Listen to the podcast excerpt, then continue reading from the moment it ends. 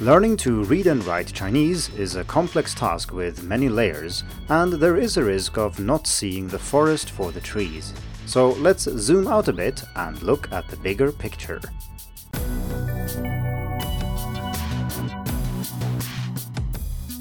Hello and welcome to the Hacking Chinese podcast. In this week's episode, we are going to talk about Chinese characters, which is something I have, of course, talked about many times before. But today, I want to zoom out and talk about all aspects of learning Chinese characters instead of very specific things that I normally do. And the reason why I normally talk about very specific things is, of course, that I've written almost 500 articles about learning Chinese, all available for free on Hacking Chinese. And that means that when I write something new, I obviously find some new angle or something specific that I'm interested in exploring. I rarely write articles that take very basic approaches because that has already been done. But like I said in the introduction, it's sometimes easier to miss the bigger picture because we focus too much on specific problems. So, what I will do today is to talk a little bit about everything. And that is quite hard, and we're talking about summarizing several hundred pages of text here. And obviously, if I say too much about each thing, it will turn into a giant episode that nobody wants to listen to. All of the things that I talk about here have their own articles in some way or form on Hacking Chinese, and if you want to check that out, go to the linked article in the description of this episode. If I have talked about these topics on the podcast, I will try to mention the number of the podcast so you can check it out if you've missed that particular episode. I have arranged the things that I want to say into three major categories. The first one is understanding Chinese characters and the Chinese writing system. So, here we're talking about knowledge and basic facts about the writing system. And of course, if you know about something, you understand how it works. That also means that it's easier to learn. But these things are not strictly related to learning itself, it's more about understanding what's going on.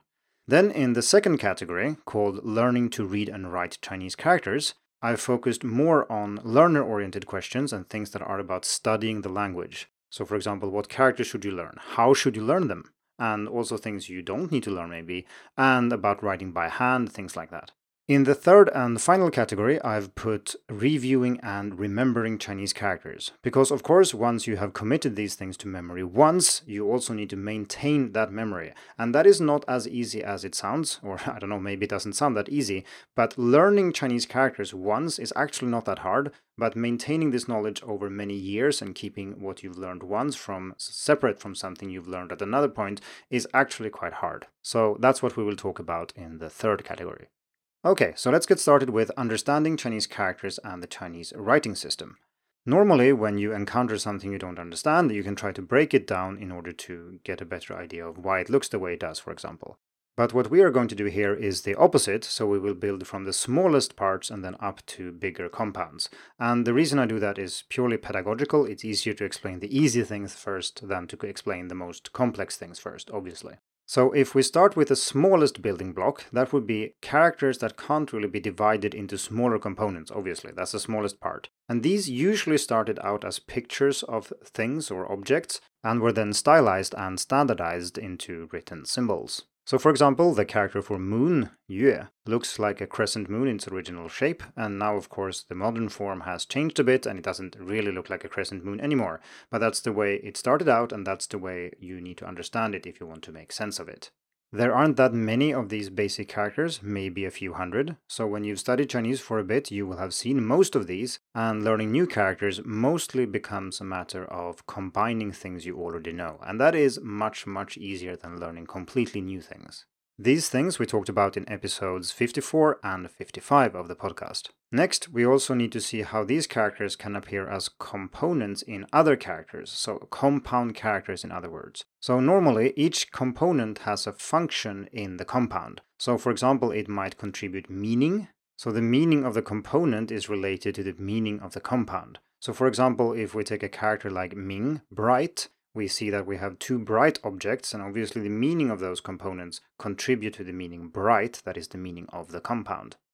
We also have components that contribute sound, so for example in the character ma, meaning mother, we have a horse, and that is not related to the meaning of the compound at all, but it is instead related to the sound, because of course ma and ma have the same syllable, just with different tones. These sound meaning compounds are actually very common and make up a vast majority of Chinese characters.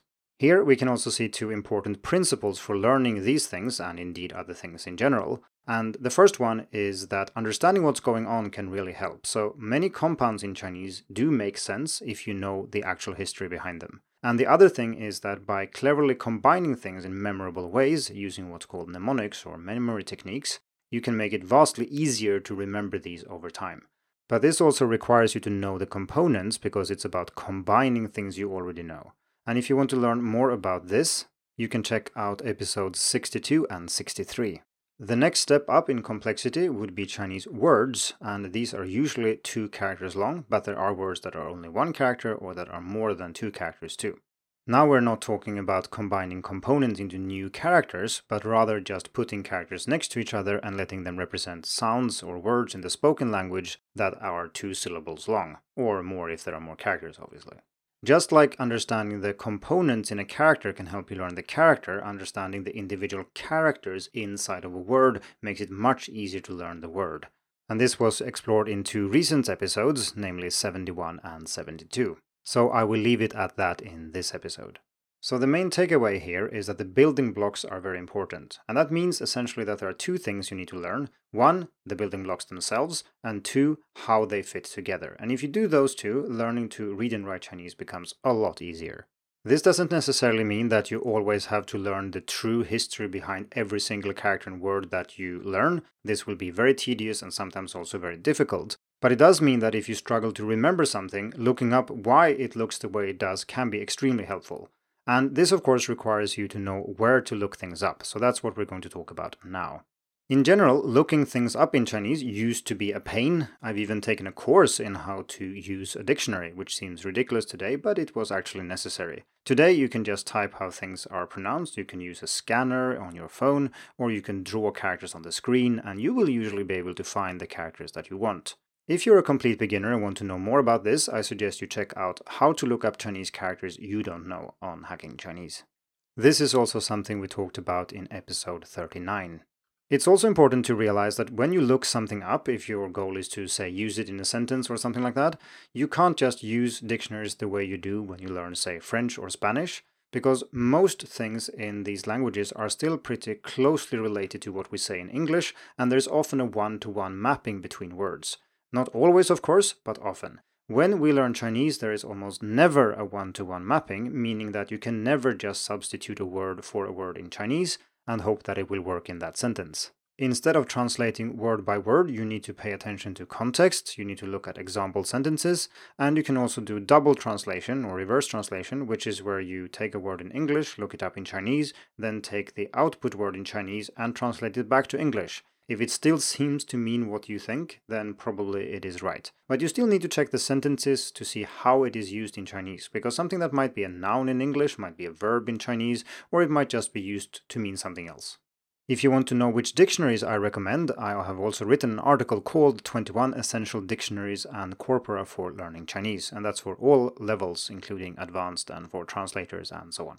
Out of all those, I would like to specifically mention the Outlier Linguistics Dictionary of Chinese Characters, because it offers uniquely easy to access insights into the origin of characters and how they fit together. And then, like I said, whether or not you want to use that to remember the character is another thing. But if you want to know why a character looks the way it does, this is the place you go. And this is a paid add on to Pleco that I've also written a full review of, so check out the link in the description. Another area that's worth mentioning when it comes to learning characters is how you navigate this multi-layered web that is the Chinese writing system. So, for example, we can zoom in, and that would mean breaking something down into smaller components. So, let's say you, you see an unknown character, you zoom in on it, look at the components, what do they mean, how do they fit together, and so on. The other thing you might also want to do is to zoom out and see how something is used. And we just said that when it comes to using dictionaries, you need to look at example sentences and maybe see what words a character appears in and so on. The third way to move around this web is to stay on the same layer. So, for example, if you fail to remember a word, it might be because you've learned another word that is very similar. And this is also very common with characters, of course, because some characters look very similar and you might mix them up and write one for the other or something like that. And in these cases, you need to look around and see what are the other characters around here. Is there maybe some confusion? Have I misunderstood something? And I want to point out here that this is not something you should do the first time you learn something. So if you learn a new character, just focus on that character. Don't try to compare it with 50 other characters that might mean similar things, or even one other thing that means similar things. So, what people do in textbooks normally, say learning all the fruit at the same time and then learning all the sports and so on, is actually quite bad. It leads to a much bigger risk of mixing them up. So, stay focused on one thing, but when you figure that you are confusing two things, then it's time to really sit down and compare them. But only then. Before I leave the first category, i.e., knowledge about the writing system, I should say a few things about the variation in Chinese characters, because this is something that can cause great confusion if you're not aware of it. I think most people know that there is simplified and traditional Chinese, and I've written about that on Hacking Chinese. I will not say too much about it, just be aware that there are two different systems, and that which one you start with really doesn't matter that much. It's very easy to learn the other set once you've learned one of them. Of course, there are fierce debates about which one is the easiest to learn, and this might not have a clear cut answer, but my take on it is that they are roughly equally difficult to learn. Simplified characters are sometimes easy to write, i.e., faster to write because they have fewer strokes, but on the other hand, traditional characters maintain more components that make sense, they are easier to make sense of, and therefore also easier to remember. But at the end of the day, what determines which set you learn first is usually where you study or where you want to study. Something fewer people know about, though, is that there are variants when it comes to how these characters are rendered depending on region. And this is not the same thing as traditional and simplified characters, because we have characters that are the same in simplified and traditional, but are still written differently depending on what font you are using. And there are regional preferences here. So, for example, if we take a character that most people know, such as Mei, as in to not have something, the fifth stroke in that character is different depending on what standard you follow, but this is not a simplified or traditional character. It is not listed in any such list, and it's indeed the same character, just with a different variant. This essentially means that it's important to make sure you use a correct font if you care about these things, and this is something I do go through in more detail in the article called Chinese Character Variants and Fonts for Language Learners. I will put a link in the description as well. That wraps it up for category 1, so let's head over to category 2, which is learning to read and write Chinese characters. So getting a little bit more practical now. So an important question is, what characters should you learn first? And of course, we want to learn lots of words and lots of characters, but the order in which you do it kind of matters because if you learn a thousand very common words, you can say a whole lot. But if you learn a thousand random words, you will not be able to say almost anything. As a beginner, my advice is to stick to material that is designed for you because that guarantees that they are not using too many difficult characters and words that you don't really need. There will be exceptions, of course, but in well made learning materials, they should stick to high frequency words that you will use in other contexts as well. For example, in my course Unlocking Chinese, I do introduce 150 characters in 150 sentences without introducing any difficult words or difficult characters at all. And this means that if you study everything in a resource like that, you'll be fine. Whereas if you just grab a random article somewhere and try to read it and learn all the characters and words, you will learn lots of things that you don't actually need. Another related question is if you should learn words from lists at all. And this is not a question that students really ask that often, but it's maybe a question that they should ask. Because generally speaking, this is not a good idea. You shouldn't learn words mainly from a word list. You're doing something wrong if that's the case. You should instead listen and read as much as you can, and then you learn words from what you are reading and listening to. Of course, you can use lists occasionally for specific purposes, and that's nothing wrong with that, but it shouldn't be your main way of finding new words. There will be so many words in what you listen and read that you don't need lists. That being said, there are of course specific situations, and that's something I wrote about in Vocabulary List that can help you learn Chinese and how to use them. Now, if you are going to use lists, there is also the question of which lists you should use, because there are many frequency lists that list words, the most common components, the most common characters, and so on, and they are all quite different depending on what data they are based on. And this is something I explored in the most common Chinese words, characters, and components for language learners and teachers. Regardless of what approach you use, you will always have lots of words to learn, and indeed, most students feel overwhelmed by the number of words especially if you try to learn all of them.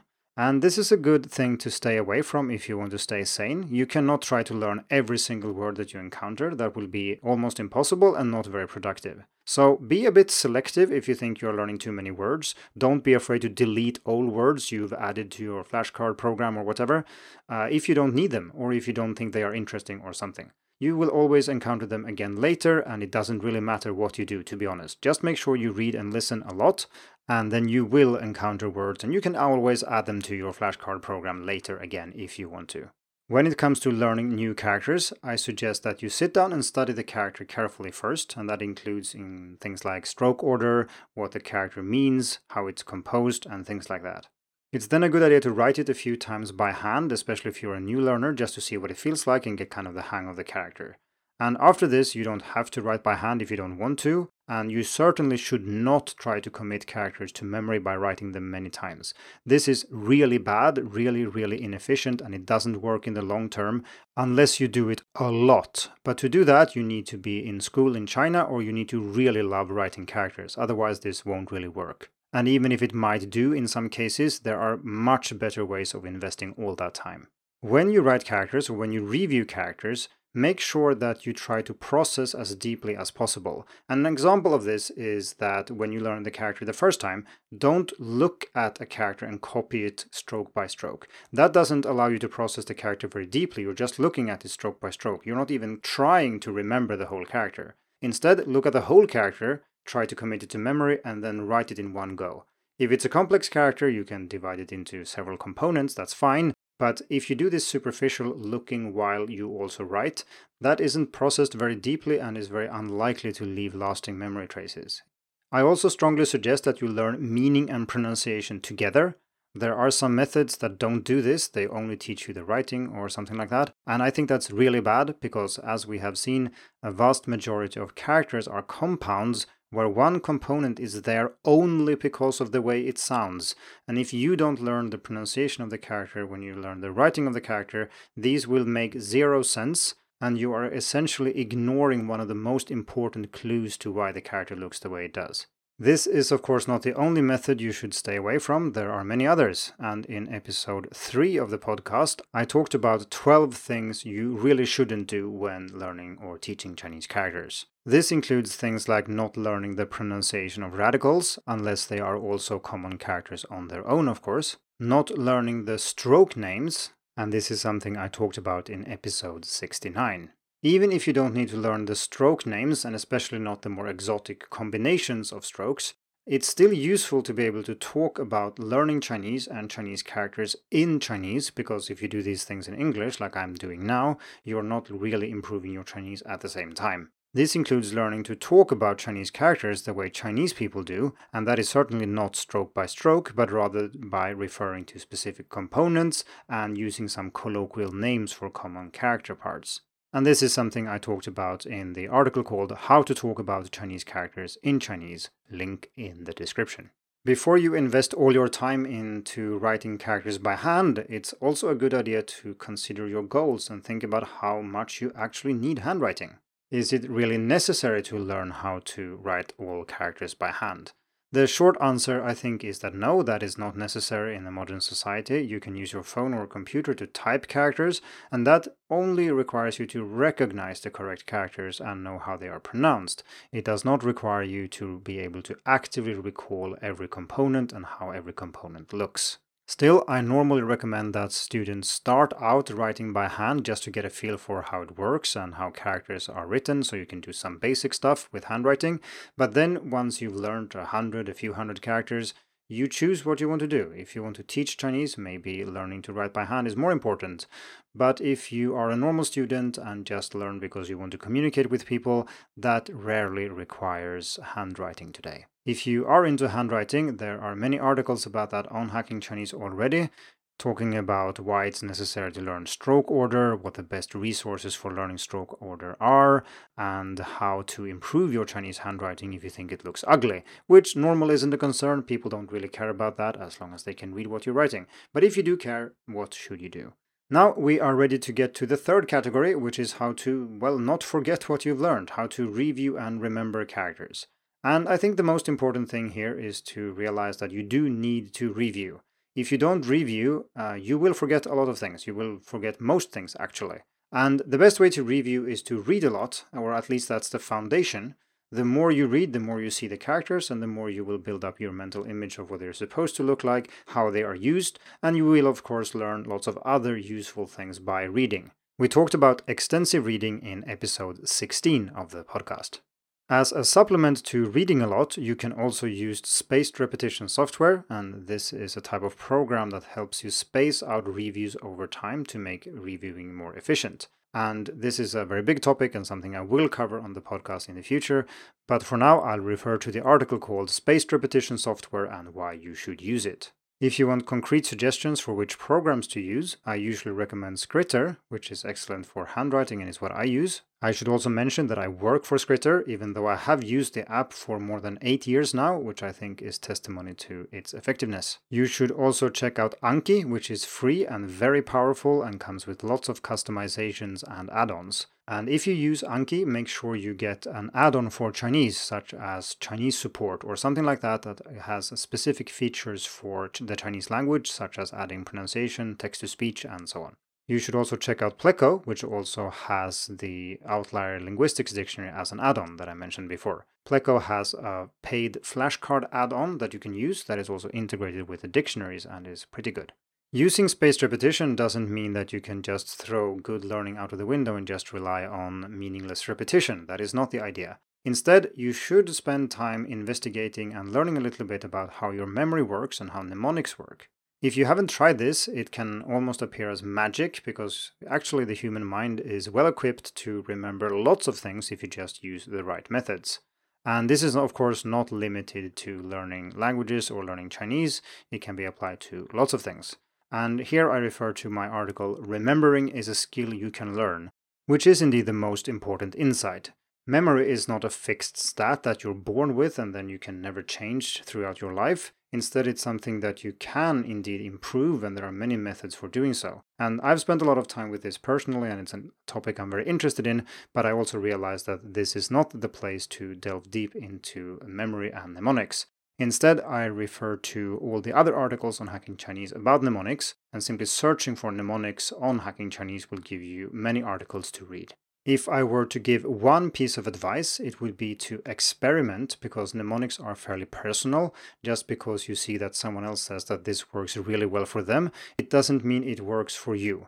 But then again, that might also mean that something that doesn't work for other people actually does work for you. And that is why it's so important that you test things out. What method allows you to remember characters, and how can you constantly tweak that method to make it better and better? Finally, I want to give some advice for non beginners, and these are problems that don't really appear that big when you start learning, but they become increasingly important the longer you learn. For example, the real challenge with learning Chinese characters isn't really to commit new characters to memory. If you're a beginner or even an intermediate learner, you might think that that's the case, and when I say that it's easy to learn a new character, you might feel, no, I think it's actually very hard. And I don't mean to disrespect your opinion or negate your experience here or anything like that. I'm just saying that when you've learned Chinese for a few years, you'll realize that learning new characters is actually very easy. But the real challenge is to keep these characters apart and remember how they are used and how they are different from other characters. And that is something that I still struggle with, and I've studied Chinese for about 14 years now.